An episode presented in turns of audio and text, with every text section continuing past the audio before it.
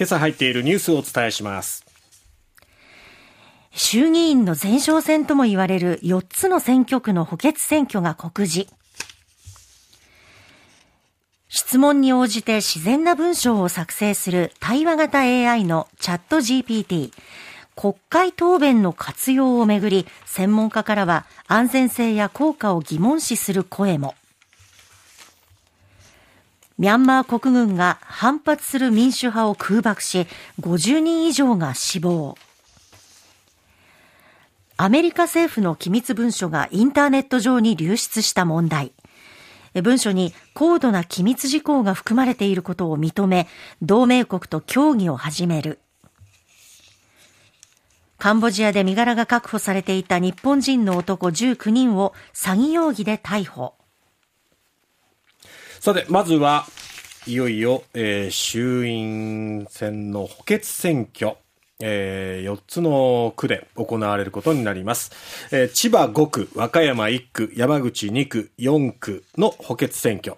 昨日告示されまして、はい、物価高や少子化への対策、安全保障政策などを争点に論戦が交わされます。えー、先に告示されている大分選挙区の参議院の補欠選挙とともに、えー、23日に投票、開票を迎えるということになります。はい、つまり、まあ、週3合わせて5つの補欠選挙が行われるということになりますが、この勝敗遺憾によっては、今の自民党、まあ、政権与党に対しての追い風、うん、えー、そしてその後の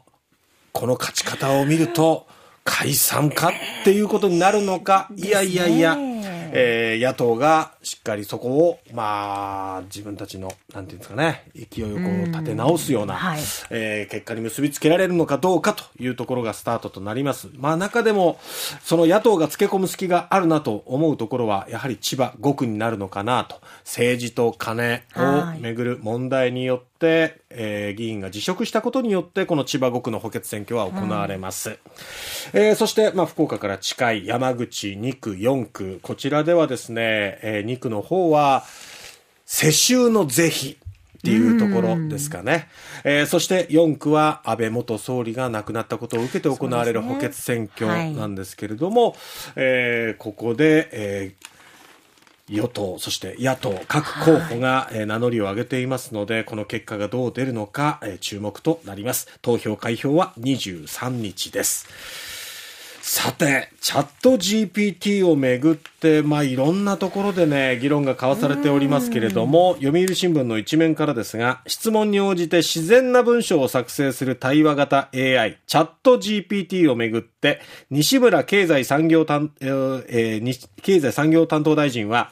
11日、昨日ですね、懸念が解消された場合には国会答弁の作成などで活用を検討する考えを示したと。チャット GPT をめぐっては著作権侵害の可能性など課題が多くって議論を呼びそうだということですが、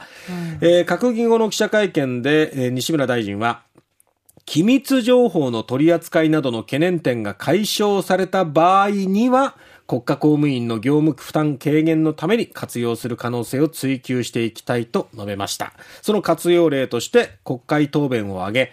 いくつか試してみたが、国会答弁のような形には出来上がってくるので、最新のデータに基づいて作ってもらえればかなり負担が軽減される可能性はあると。話したということです。まあ、答弁を用意するために相当な労力、時間を要していると思いますので。官僚の方々は徹夜。いや、もうね、そういうこう時間外労働みたいなところにもなりますので、はい、そこをこう AI が変わって、えー、用意してくれるっていうのは、いい面もあるんでしょうが、まあまだ、その、清濁合わせ飲んだ状態のネット上の情報を学習して、えー、吐き出すっていうような形のチャット GPT だと、まだそこに、